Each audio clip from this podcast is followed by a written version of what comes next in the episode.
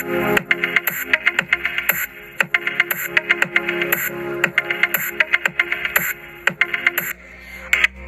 ¿cómo están el día de hoy?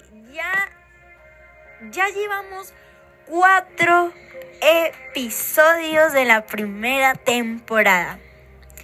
Y bueno, adivinen de qué tema vamos a hablar hoy. Hoy no vamos a hablar de química ni de tanto de física, sino como de la naturaleza. ¿Y qué voy a hablar sobre la naturaleza? Voy a hablar sobre la extinción de especies y pérdida de la biodiversidad.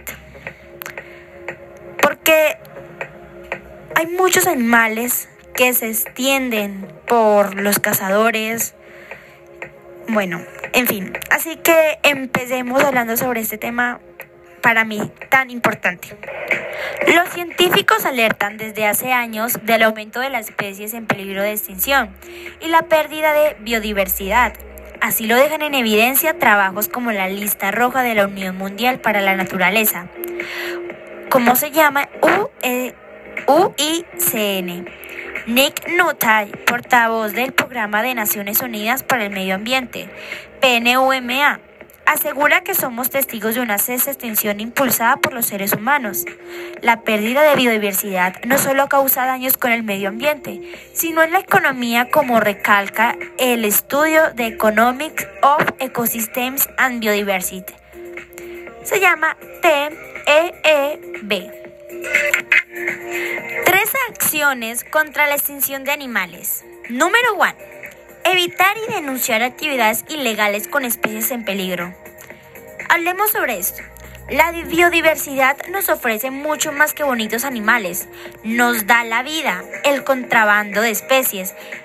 O sea, en especial en España, por donde se estima que circula el 30% de todo el mercado mundial. Además de ser ilegal, pone en riesgo la supervivencia de muchos seres vivos en situación delicada. Así ocurre cuando se adquiere una especie exótica, ya sea viva o como souvenir. Son partes de la misma, como corales o colgantes de marfil.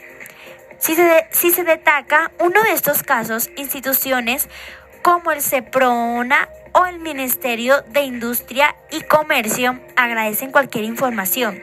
La introducción de especies foráneas pueden también hacer peligrar la biodiversidad local al convertirse en invasoras. Número 2. Reducir nuestro impacto en la naturaleza. Cuando se visita un espacio natural, el impacto que se genera puede poner en peligro la supervivencia de las especies del lugar. Para evitarlo, se pueden seguir varios consejos sencillos, como recoger la basura generada para reciclar de forma adecuada, reducir el uso del agua, no hacer fuego salvo en las zonas habilitadas para ello y siempre con las debidas precauciones, no tocar elementos naturales como nidos, madrigueras, etc. Si se observa alguna actividad que ponga en peligro la naturaleza como vertidos ilegales, uso de cebos con veneno, etc., se debería denunciar a las autoridades competentes. Número 3.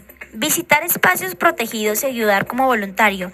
Diversas ONG, ecologistas e instituciones proponen una variada oferta de programas de voluntariado medioambiental y contribuyen a conservar y recuperar espacios naturales que no reciben a menudo suficientes recursos.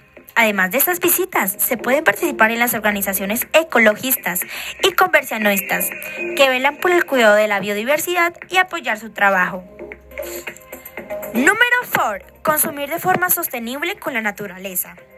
El cuidado de la biodiversidad y de las especies amenazadas no solo se hace en la naturaleza, sino también en casa, en el trabajo y en la vida cotidiana. Una forma insostenible de consumir pone en peligro la supervivencia de todos. Por ello, conviene asumir las 7 Rs del consumidor ecológico. Reflexionar antes de consumir algo, rechazar productos o actividades no ecológicas, como los artículos de usar y tirar. Reducir para usar solo lo necesario. Reutilizar los objetos para darles una mayor vida. Reciclar para aprovechar los materiales. Redistribuir los bienes para combatir los desequilibrios y reclamar actuaciones que contribuyan a mejorar el medio ambiente. Bueno, hasta aquí el episodio de hoy. Espero que les haya gustado mucho este episodio, ya que para mí es muy importante hablar sobre estos temas, porque el medio ambiente se está dañando y se está contaminando. Así que pues espero que les guste y pues reflexionen. Gracias, chao. Y no te pierdas ningún episodio con Aprende con Sophie.